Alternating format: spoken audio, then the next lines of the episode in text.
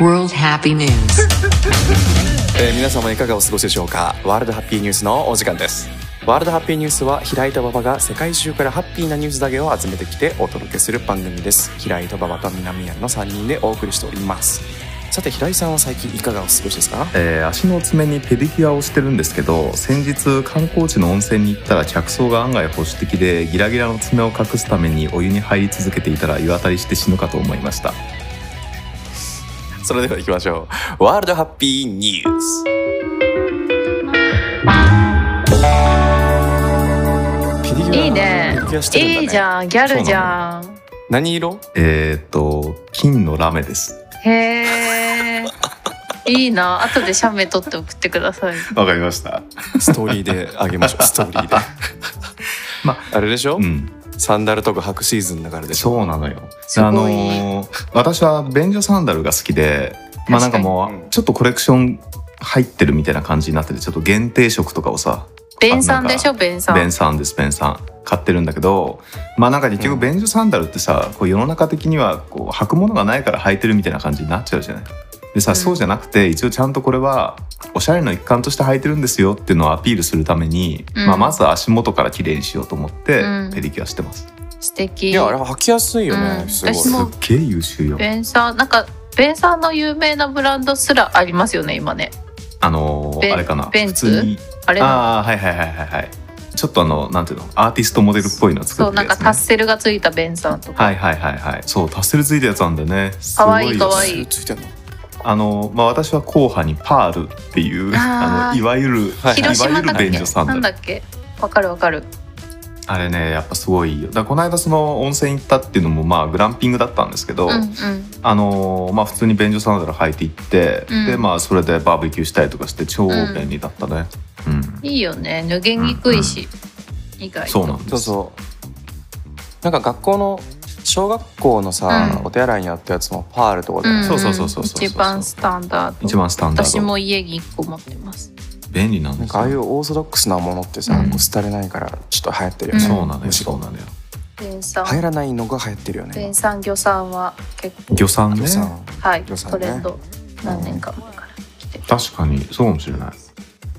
なんかもう絶対変わらないなんか定番を持っとくのかっこいいよねかっこいい物消しゴムトンボ鉛筆便所なサるンほダどルねそういうのと同じカテゴリーだったんなだねるほどこれね確か多分そうだにとだっ思うて平井さんペンも絶対これって決めてるじゃないですか、決めてる決めてる、うん私もそれに影響されて買いましたなんだっけあのーラミーのサファリっていうやつでああはいはい、ラミね大人だなって思いましたよ、そういう可愛いですよあれでちょっとあの色がね蛍光ピンクとかでまあ遊びを入れつつみたいな感じでスタンダードみたいおな感じしでゃれおしゃれだなおし ゃれ南は南はん南何南は何なの何がお気に入りのペンはあでもそのラミーのサファリのなんか限定のホワイトを購入して、うんいみんなラミー派なんだやもね うそれ私平井さんのを見てかっこいいなと思ったからそうしてるだけですそうそうほらあのみんなで自宅で飲んだ日にああメニュー書いてたペンそうそうそうそうそうあーなんだっけ人な知んれずかさ一緒に家具を見に行った時にさあそうだなんそうだそかうだその店員さんに話聞いてちょっとサイズメモりますねって出したらもう使い古したノートとうんなんかペンがさっと出てき てえめっちゃこれかっこいい私もやりたいと思ってでその日のうちにネットでポチりでツバメノートをなんか平井さんからこれよかったらってもらってそうだそうだ会社のアメニテそうィだ私ももうくるっくるにもうシワ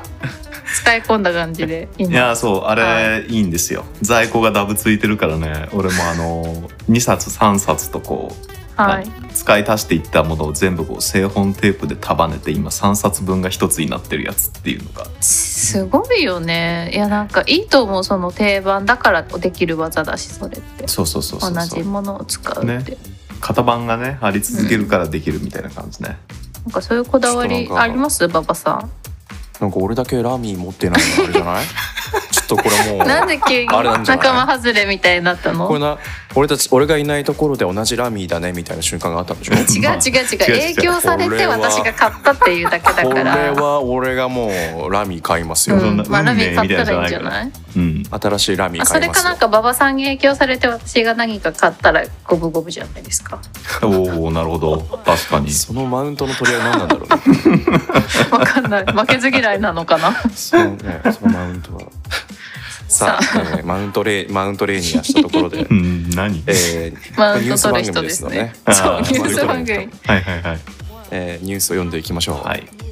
まずは、えー平井さんからですかはい、じゃあ一つ目のニュースですね、えー7月16日の朝日新聞デジタルからです、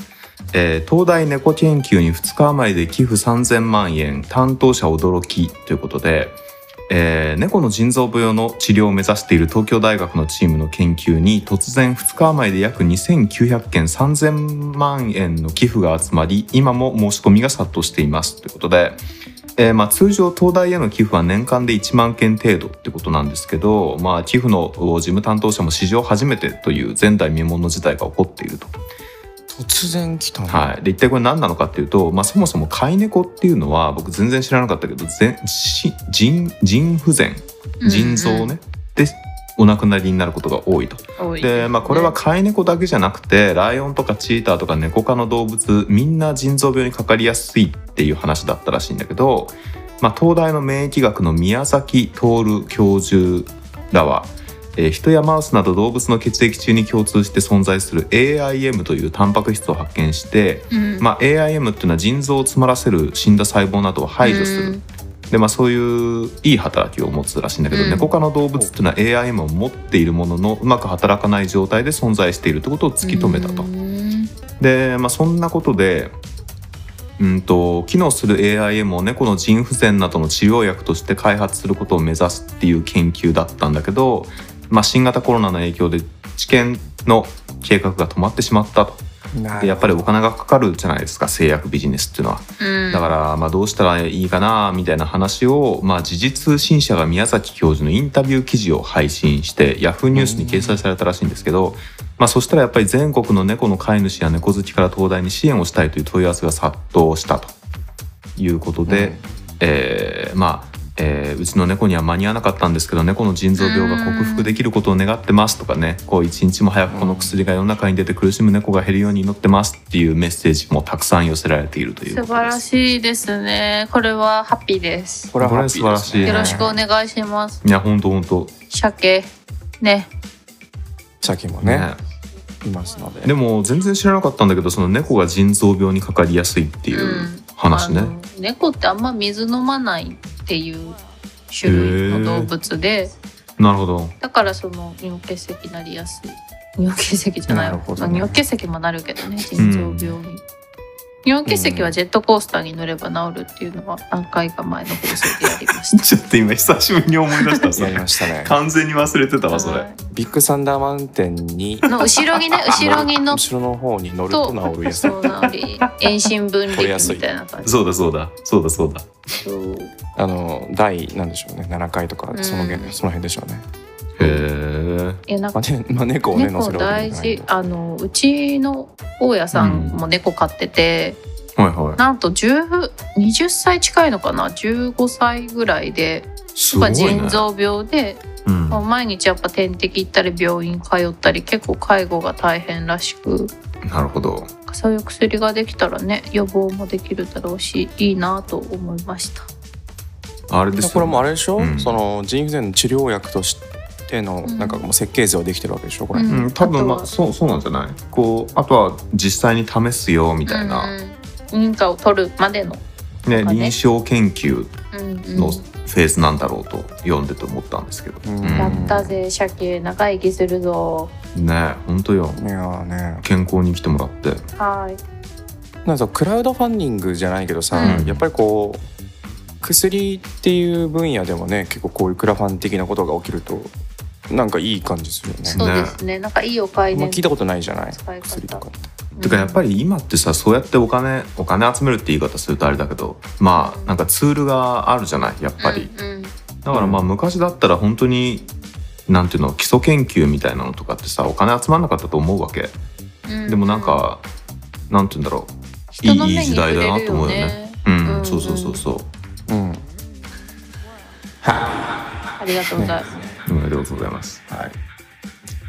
今のハッピーにはエコーかかるのかなハ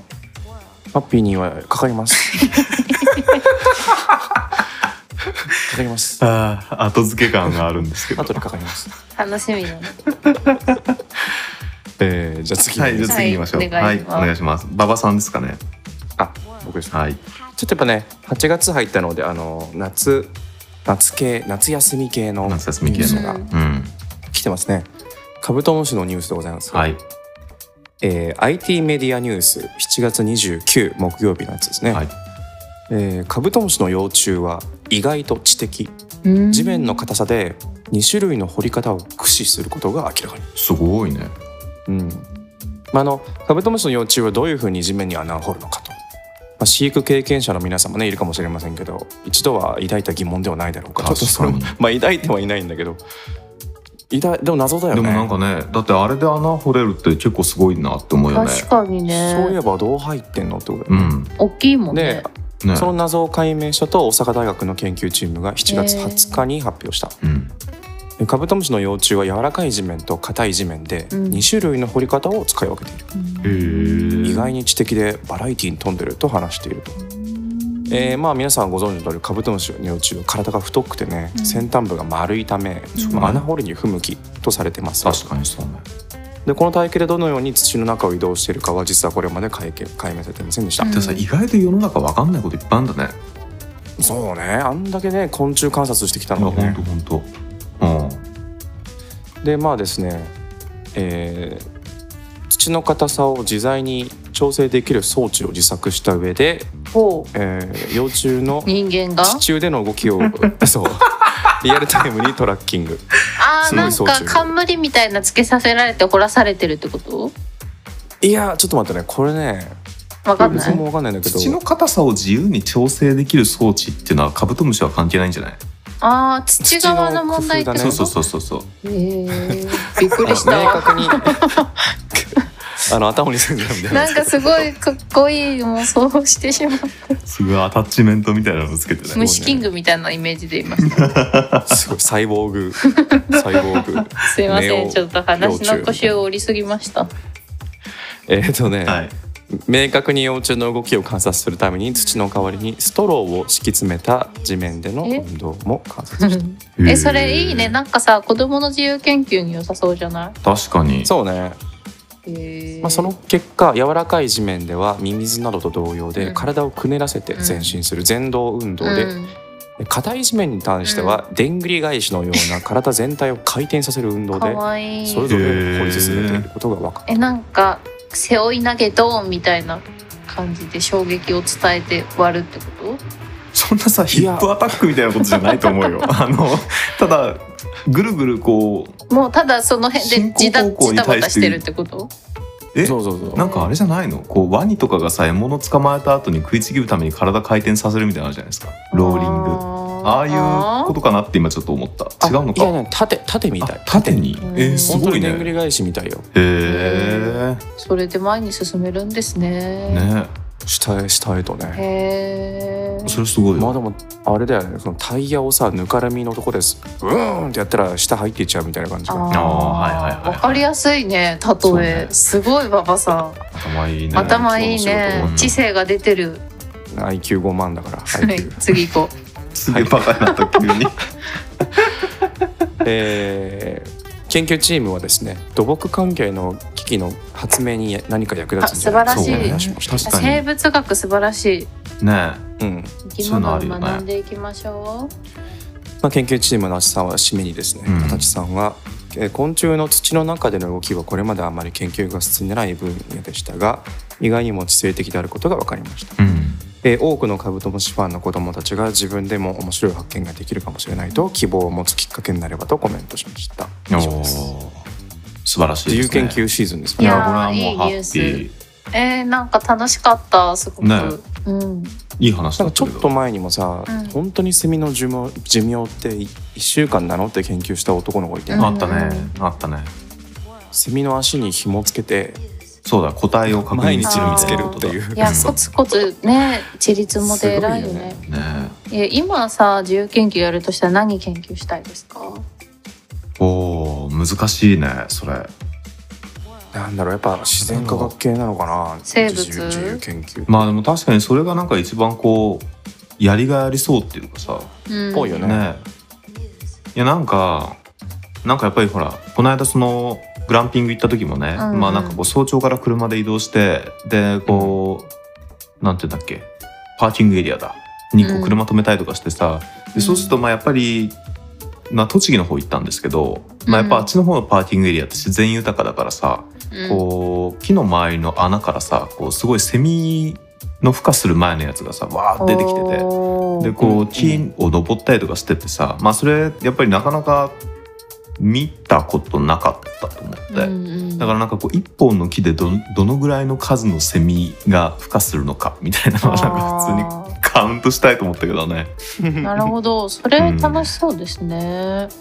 セミってすごい大量にね鈴なりになってる気はすごいですよねいやなんそうかなんすだよごねいもんねなんだろうめちゃめちゃいるんだもんしててパッて外した時に、セミの音量がすごすぎてびっくりしたことがあって最 近なんかすごい木が生えてる大木が生えてるところの前だったんですけどあ多分この、はいはいみんなこの木で生まれてこの木で泣いてるんだろうなっていう、めっちゃいるもんねうん集まってるとびっころくりしたなんか最近朝起きてさこの換気扇の穴あるじゃんううんん部屋にうん換気扇の穴の方から毎日シュワシュワシュワシュワ音が聞こえてくるのよシュワシュワシュワみたいなそれはねなんかなんか生まれてんのかなファンが壊れてんのかなと思って中で変な風に擦れてんのかなと思って、 でも決まって朝だけなわけよ、うん聞こえるあのがのセミなんじゃないセミだったわ、の、うん、へえすごいねそれセミだった、うん、でも意外変に回したら死にそうじゃない そんな中まで入ってきてんのそれ違う違う 違う外のからあ漏れ外の音が拾ってるってこ そうそうそれだけそうああれー意外びっくとりしたさ換気扇って外の音拾うから、と、うん、なんか表車走ったりとかすると台所から「うーん」とかあ聞こえあて聞こえるくるうんお風呂でも聞こえる、うん今とかうんそうなんだよあのさうんなんか俺が多分そのシュワシュワに気づけなかった理由って、多分俺がもともと住んでた埼玉県とね違うセミなのよわかるわかるおー関東と九州ってセミの種類違うから私もそういうの思いますあ本ちょっと当何にの声か分かんなくて最初、うん声だって分かんなくて、そうですよね、私セもミだったのかあの関もともと福岡で二十何年か住んで東京に25ぐらいで出たのかな、うんうんでそれでセミの声聞くとあの昔あったサマーなんだっけなんかさキッズウォーカーっていう実をね夏やドってたラマドラそうマだ夏やってたドラマの音がする、SE だみたいな SE が鳴ってるみたいなだから全そんなに然違う音がする全然違う違うあの九州あそうセミ鳴き声で YouTube で聞いたらなんじゃこりゃって音がすると思う んですよなんかミンミンとかじゃないんですよなんかくしゃくしゃしてるああーシュワシュワシュワシュワ言うタイプのセミだ、うんだからそれを聞くと私めっちゃ熱く感じるけどなんか東京のセミ聞くと爽やかなドラマのあら羨ましいタイプなんですわなるほどいやだから中部地方はそっち側なんですねじゃあ東京じゃ全国ないうん多分側シュワシュワしてるへえまあでも確かにあれだったわその栃木行った時も標高が高かったからだと思うけど、うん都内と全然違うセミの音がしてうんうんうんまあなんかそれはそれでこうちょっとねこうキャンプ味があっていい感じだったけ聞どき比べでいいんじゃないですか自由研究いいねこうさ一体どなんっからか音が変わるかって そうなんかマイク持って道歩いてる人たまにいるじゃないですか音拾ってる人あんな感 じでそれネッシーの鉄道ファンみたいなやつでしょそうそうそう嫌いじゃないんですよね日本人って余計こう虫の声が聞こえやすい民族らしいねそれは何みやびみたいなやつですかうんあの虫の声を頼って季節とかあ測あっーたり確かおーになるほど、とみかやもとびもと農耕民族としてまあ、確かにしていねたらしいので秋の虫とかね外国人とかうんそうなんかセミの鳴き声とか意識してないらしいなるほどなるほどあーこういうのなるほどを聞ねいたよ確かにそうなのかもしれない、えー楽しそうなんかさ音サンプリングしてさうんなんか曲作ったりしてさ研究して発表したらめっちゃかっこよくないですか今時っぽくないですか子供セミの音でサンプリングしてうん なんかなんかすごいシュールなくそ面白そうだすぐねな CD になりそうだねそれとりあえず全国片っ端からセミの音集めてきてで全部ぶち込んだやつ一気に鳴らしてオーケストラヒットみたいな感じになるんでしょサンプラー出すサンプラー いろんなセミのセミサンプのラーセミのすごい発狂しそうだよね。いかがでしょうか自由研究にえーいやーいいと思お子様のう。ファンタジーファンタジー。えー面白い、僕ね、はあの朝顔をの観察をしたいですね、あーーでもまあいいね今今更ね。ううんん、あえて大人の朝う顔ん観察をしたい、私さ枯らしたことしかないからちゃんと育ててみたい。俺もないよからしことしたからしかったことしかない よ今だったでなんらか上手にできるかしら。全く同じ条件で2鉢育てて、うんおー差分を。片方のことを褒め続けるって い出うやた。つやってみたいなんか水に話しかけると綺麗になるとか言ってたあよそね。う結晶がね綺麗になるんでしょそうあの水に話しかけながら凍らせると結晶の形が変わるっていうえそれなんかあれ女の子に言っても可愛くなりますかね。なるんじゃないなるんそれいいんじゃないですか実験。うん綺麗になる余計綺麗になるかねら逆にこっちが嫉妬してなんか変な風になるとかなんで嫉妬するの？こっち側のそのだから朝顔さんが声かけてあげてないあはいそはういいうことがびっくりしたなびっんくだりよした。娘の話かと思ってた今いや私もそう思いました。人人かと思朝った顔ちょっとサイコパスかと思った。いやで最後もじなゃんなかいわさまあ別にその可愛い可愛いの話じゃないけど、うん植木とかってさ、うんなんていうのちょっと具合悪いなっていう植木の近くにさうん。なんか具合のいい植木持ってくるとさ具合が悪い植木もちょっと回復するよね、あわかるわかるそ。っちが逆にねななんかそれちょっと若干対話してんのかなって思うあー日当たりじゃないですか。日当たりかいやでも植物ってすごい対話するって言いますしね言いますよね一応ねへえ。え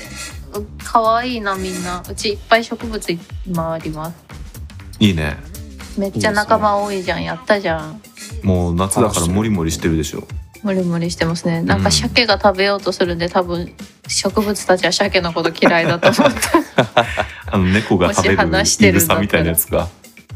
てやめろとか言ってんのかな。可愛いな。随分膨らんでしまいましたのあで 次行きましょう。やばい、これ長くなっちゃう。次はね平井さんです私でしたねいや危なかったよ、うん俺今こっからあの、セミの話の延長でさストローを敷き詰めた土っていうところから昔の枕って、ストローを切ったやつみたいなのたくさん入ってましたよねってあれなんだ話しようとあ思っのビニール缶みたいなやつでそうそうそう切ったやハつルビーズプ、ハルプ。てなんていうのあのジャリジャリするやつねわかるあれあれ意外と好きなんだけどさもう今時ないじゃないなんよか古い旅館にしか なさそそう。うそうそうそうそうそうっへてーいう話をしようかと思っていいんじゃない。いや、素材も進化してるからね。ねでもあの寝返り打つ時のさジャリって音はもう聞こえないわけです、んそうなんだよ、うんあの今スポンジみたいなやつ使ってんだけどさ、うん、全体が一つのテンピュールみたいなやつね、うん、うん、うん。もうクロートはそばの実の枕ですよそばあのい実いいいのいいいいいい清涼感あふれるそばのはいはい次というわけでしじゃあ次のニュースです。行ってみよう。えーじゃあ私また朝日新聞デジタルからってことで今日なんかもう動物スペシャルみたいになってますけど、やったえー7月14日のニュースです。イルカが水中であくび大学院生が14日間観察し発見ってことで、えー水族館で飼育中のマンドウイルカが水中であくびをすることを発見したと三重大学の研究チームが発表した、えー水中で生活するクジラやシャチなどの水生哺乳類であくびが確認されたのは初めてということで、えー、かわいい。まあ、あくびっていうのは従来呼吸を伴うものってされてきたんだけど呼吸なしでもできるってことになったということでえうんこれからあくびの定義の変更を提案したいとしていますということで、えー三重大学大学院の、えー読み方がわかんないな榎津明子さんかなさんかな、う博士課程3年生の方は、えー愛知県の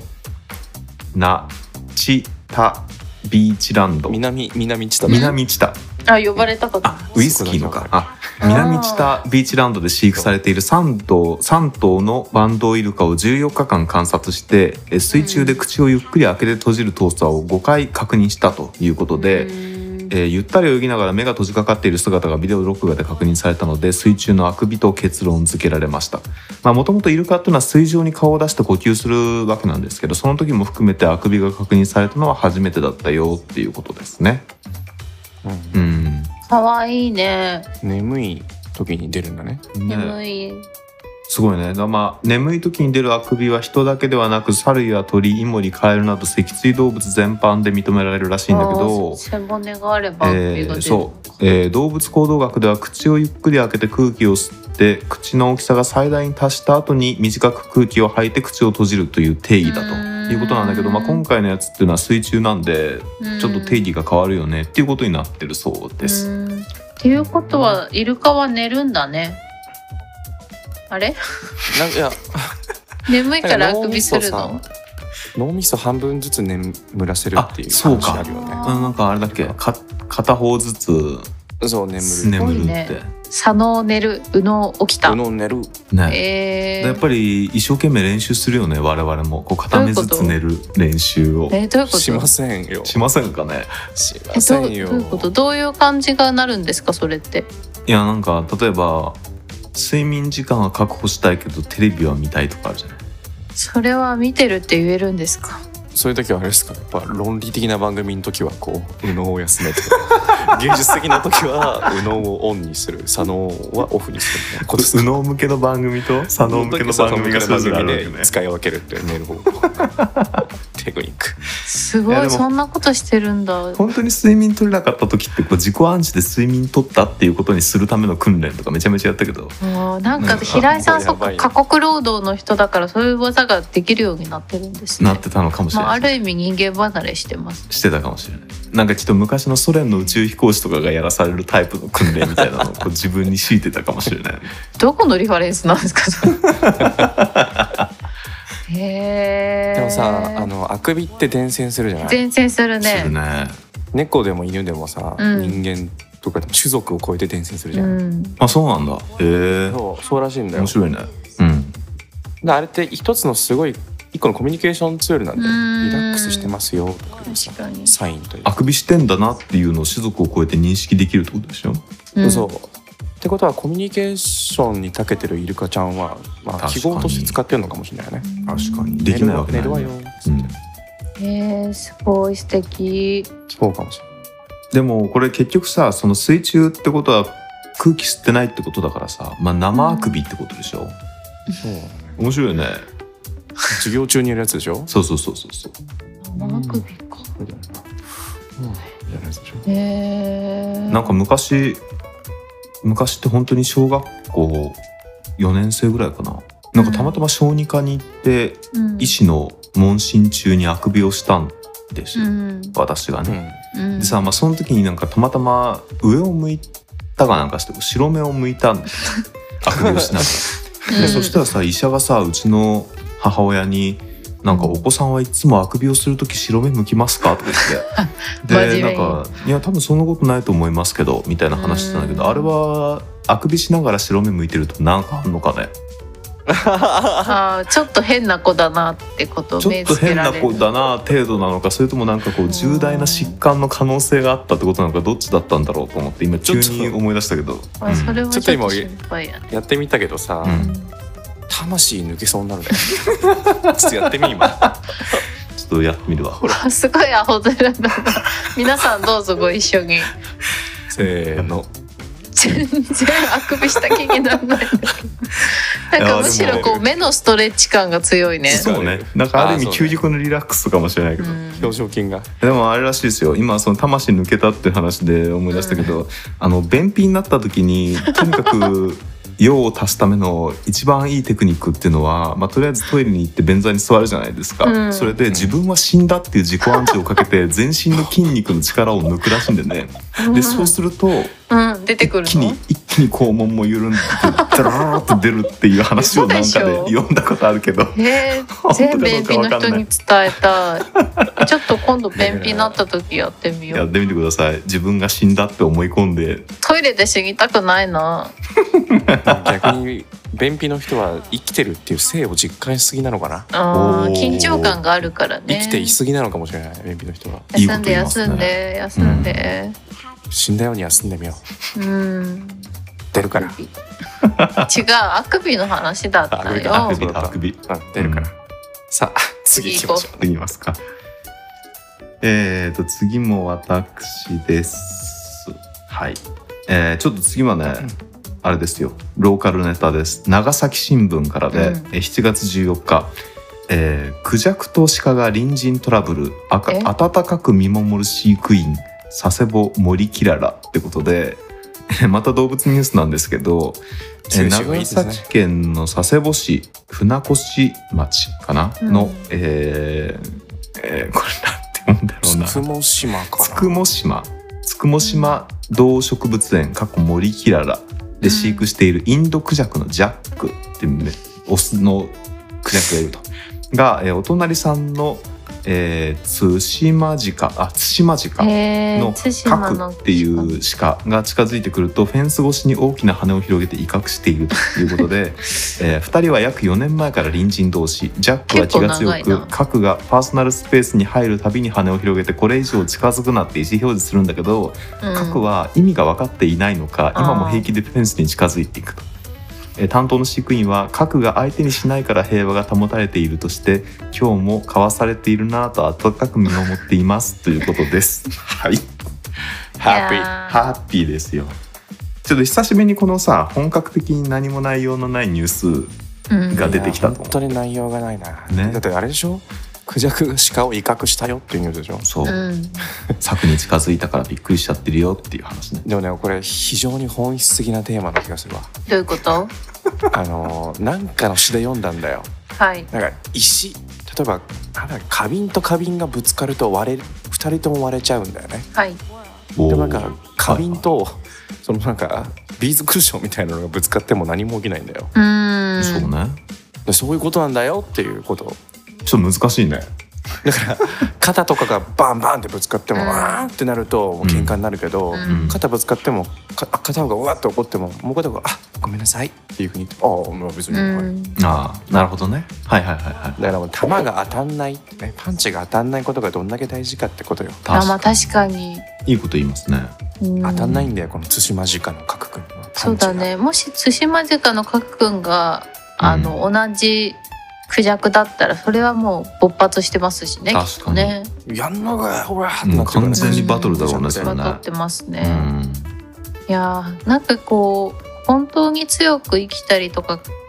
なんだろうなうまく生きるっていうのは、うんやっぱビーズクッションになったりとかカップみたいになるっていうのも大事かもしれないですそうね。ねおおらかに受け止めるってことですか、うんビーズクッションになろうみんなやっぱ若い頃って尖っててこうぶつかったりねこう言い争いをしたりとかあるけど年取ってくると丸くなるじゃないですか。まあ確かにもうなんか平和に行きたいみたいな感じになっちゃうからさ、じゃあもう謝るかみたいなねうん感じになるよなねるなる責めずにね、優わかるしわいか気る持ちでいきたいね。あの昔駅のトイレ出る時にさ、まあ、うん向かい側から歩いてきたやつ、多分酔っ払ってたんだと思うんだけど軽く、すっごい勢いで肩を当てられたことがあるのよ。えー、怖っでこっちはさもうその肩が胸の中心ぐらいに入って一瞬呼吸できなくなるんじゃないかってぐらいあれ だったんだけおどお。入っただかねらまあもうその後そいつがトイレから出てくるのずっとトイレの前でピタッと待ってさ怖いでもなうそいつがこうエスカレーター降りて電車に乗るっていうのもずっとついていって、怖い怖でもういそいつが座ってるのの前にずっとつり革立って持ってっていうプレッシャーのかけ方してたけどやっぱあれはね多分当時若干こう命知らずだったんだろうねそうだね、刺される私は多分刺されて死ぬパターンの人間なんであんいやまりそういうことはもうやらいないようにしようと思う燃え燃えそうなものに突っ込んでいくの厳しいからちょっと気をつけてくださいそうねほんとほんともう駅と30ですか、からええそう私やっぱりそういう理不尽なことあると思ってるんで絶対一番前には並ばないです駅ああなるべドンみくたいなねそう押されない場所に座はっいてるはいはいはい、 待機して大事かもしれないそれ意外とう。んうんいきなりゲームオーバー理不尽に人をき人を傷つけるタイプの人いるじゃないやっぱりね、うんはいはい無差別的にさ、まあ人を傷つけてもね何も解決しませんから言葉でもねうんいや、本当よ。いやなんかこの間聞いてへえと思ったのは、うんその悪人と悪い人の違いっていうのをはっきりさせた方がいいって言われて、うんでまあ要はその悪人っていうのはすごい明確な悪意があって他人を傷つけようとする人ね。うんで悪い人っていうのは本人に1ミリも自覚がなくて、うんなんか結果としてこう、うん例えばパワハラじみたことをしてしまって、うんだからまあ要はあの人は別に悪人じゃないんだけどすっげえ悪い人なのよみたいなまあうん言い方を多分するんだと思うんだけど、うんまあ自分自身が悪い人にならないようにちゃんと考えなくちゃダメですよみたいな話をこうちょっと会社で聞いて、うんなるほどちょっとそれ頭いいなと思ったね。へえ面面白白いい面白い。でもやっぱりこう峰不二子とかには悪い人って言われたい よねまあ悪い人なんか悪い人は世の中にはねあの必要かなって必いう要ですよもちろなんんか。そのちょっと意味は違うかもしれないけど本音と建前うん、をうまく使える人もある意味悪い人だなと私は思っていてなるほど。なんか人を動かすために嘘でもいいからその人を動かす言葉をかけてあげられる人ってある意味悪いじゃないですか、ドライバーだね。まあねそうでも必要悪というかそうね。が自覚を持ってやれる人は大人だしはいはいはい、はあい。そういう人が周りにいてほしいなってちょっと思います。確かに。峰不二子みたいな人が欲し峰いで藤す子みたいなね。人ね。峰不二子も悪い人よ悪い人ですね。それで言うとここに悪い人しかいないじゃないですか。悪人 の悪い人の集まりか こら悪い人パーティーまあでも悪い意味じゃないってことでしょ はい、そうそうでいうこすと。かはい、難しくなってきたな 悪人ではないっていう話です、ね。はい悪人ではないですなるほどなるほどいい悪い人になりましょう、うんはいちょっとトンチが効いたとこで次のニュース行きましょう。はい。次どうぞ最後の。あ今回最後のニュースです。早いね。でもちょうど40分くらい経あ、っ本て当。あーあ、じゃあちょうどよかった。えーっと、今回最後のニュースは、えーじゃあ読売新聞オンラインからで、えー7月17日、17日のニュースです。えー100年に一度咲く流絶蘭71年前の株開花男性が高一時代に植えるとえいー、うこ素と敵で、。えー神奈川県伊勢原市のえー農業、えー萩原博文さん87歳のお宅で71年前に植えた龍舌蘭が黄色い花を咲かせて話題になっていますということで、えー萩原さんによると1950年に平塚農業高校1年生だった時に学校から3 0センチぐらいの大きさの株をもらってきて育てたと。で龍舌蘭っていうのは、まあ、我々の生活でいうとお酒のテキーラの原料になっているということで。えー花は50年から100年に一度咲くって言われてると。で5月の初めに突然1本の幹が7.5メーターまで伸びると約30個の、ちょっと待って。えー、花房花の房ですねをつけて今年え今月10日頃に花を咲かせたと。ーで、えー萩原さんは人生の週末にいい花を見せてもらったという陽気で笑っておりますということであらいい話だねねいめきなっりちゃ伸びたいやね。ーすごいねそういうことなんだ、いやー素晴らしい。えこの人はどっからずっと農業してるんだね。偉いねどっからどこまで伸びたんだろういやーこれよくわかんないね流鉄蘭ってサボテンで合ってますえー、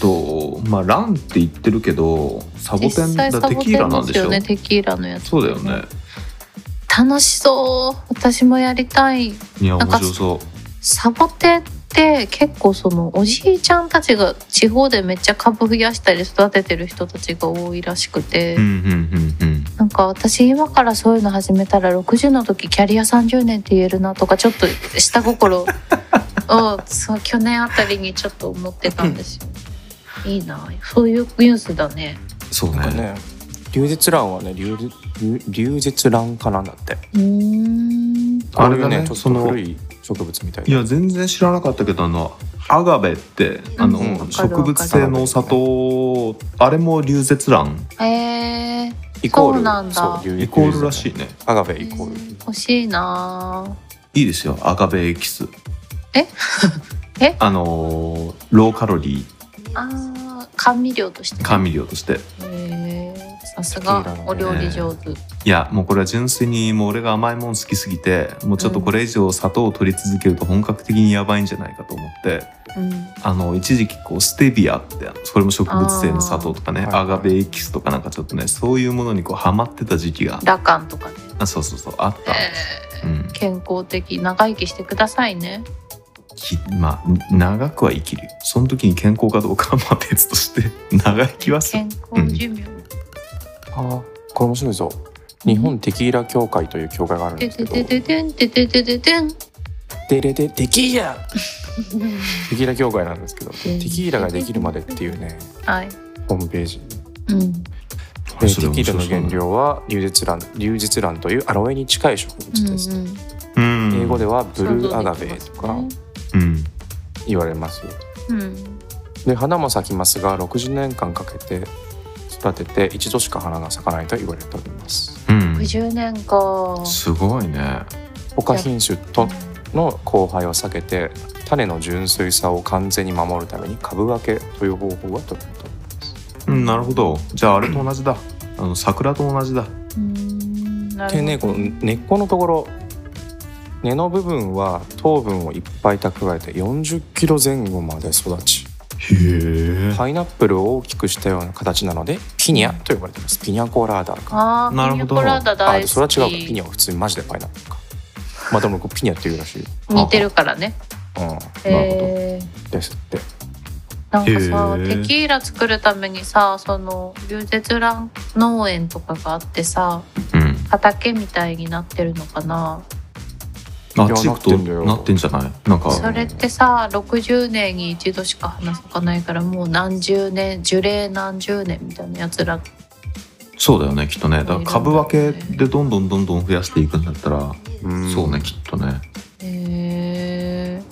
ー、いいですね、ま最低でも6年長いところでは10年以上かけて育てて収穫にへえですもっうテてキーラ飲むこともなくなってきちゃいましたけどね最近そうなのよ学生の時なんてね